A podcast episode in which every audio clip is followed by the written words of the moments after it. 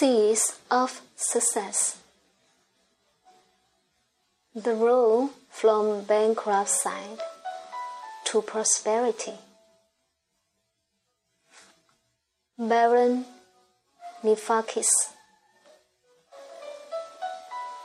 The Diamond Cutter principles have affected every area of my life, but I would like to share about my wealth. Today, thanks to the Diamond Cutter and the support of Geshe Michael Roach Diamond Wisdom Singapore Group, I have settled into my perfect career. I'm a full-time professional trainer, business builder, and network marketing professional. I have a positive cash flow. My net worth is increasing daily and will be out of bankruptcy in October of this year.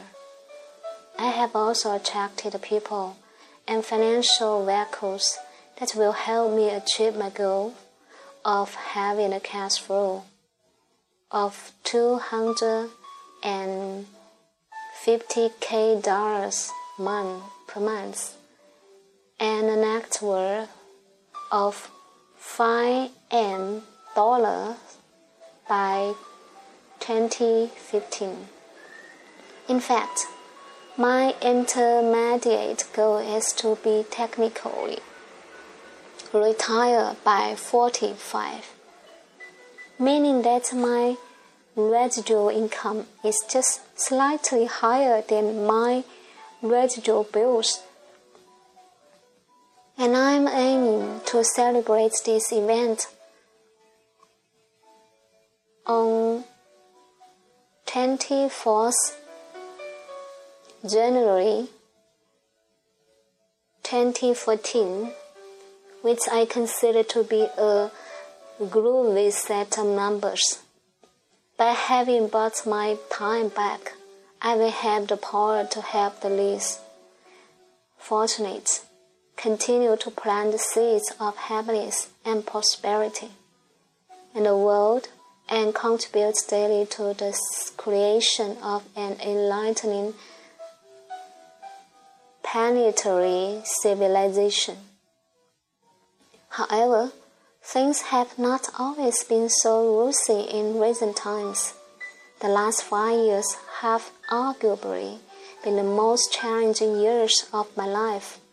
I came upon the diamond cutter in April 2007 when my intuitive friend Linda Wolf recommended two books written by Buddhist monks, the first one being Geshe Michael Roach's The Diamond Cutter. She felt that the business person in me would appreciate all the suggestions for solving business problems that it contains. However, it did take another year before I actually read it. At probably the lowest point in my life, the drama had started in November 2006 when the company I was working for asked me to leave for having failed in the deployment of a network solution in Asia Pacific.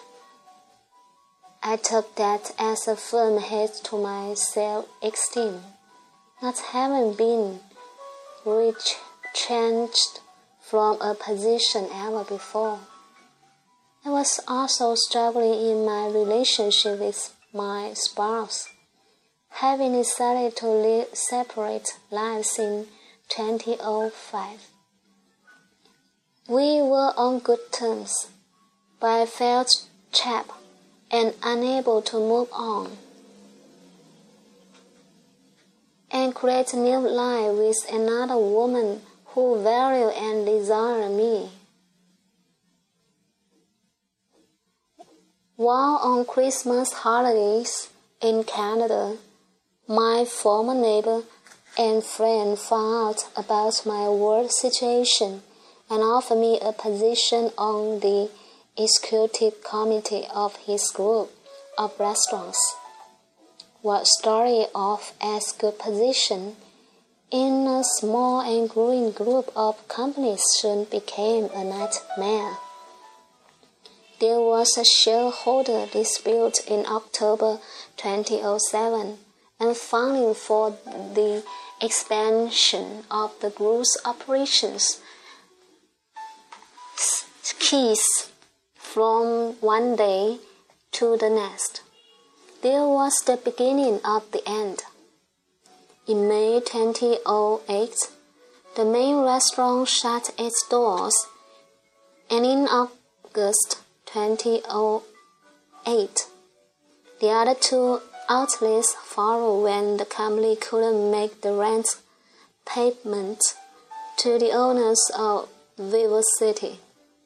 During the entire year 2008, the company didn't make enough money to pay its operating expenses, and the executive committee members took a pay cut, which gave me a declared income of $19,000 for the entire year. Shortly after, in an unrelated matter to the business, I was taken to bankruptcy court, adding to the financial drama of my life. The case against me was for a disputed amount of $15,000, which in ordinary times I could have paid for easily by installments. However, because I wasn't earning any income, I couldn't even offer a settlement to the prosperity developer who made the claim against me. It is during this period that I started the Diamond Cutter book and started to apply some of the guidance found within it.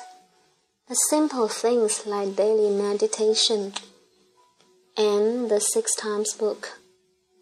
The daily life improved I had a strength and energy to get back my feet, but still struggle financially. I had over one hundred thousand dollars in debt to pay and was earning barely enough in my new work to break even. Immediately, I was not consistent in my use of the principles as the pressures of daily survival made it difficult to remain focused. It wasn't until February 2011 when I found out that Geshe Michael was coming to Singapore and that I got very excited about the principles. I attended all of Michael's Singapore public talks in 2011 and a level 2 retreat in October in Pulai Desaru, Malaysia, where I really got the concept of the seed, depicted by the analogy of the pen. I promised myself to diligently use things that I had learned in the retreat daily and to that effect. Do Lady Niguma's yoga routine most days do the Tonglen meditation in the morning as part of my morning ritual, and I'm back to using the six times book. Through other courses like Landmark Forum, NLP, and the Avatar program, I already understand to some extent how my subconscious mind drives our existence. It's through the structure of meditation and the Diamond Cutter principles that I saw a way to actually put in place simple daily practices that could really change my life. Thanks to the Diamond Cutter and to karmic management. Another great book co-author by Geshe Michael, I feel that my life is truly expanding and that I'm becoming the person that I have always wanted to be. Interestingly,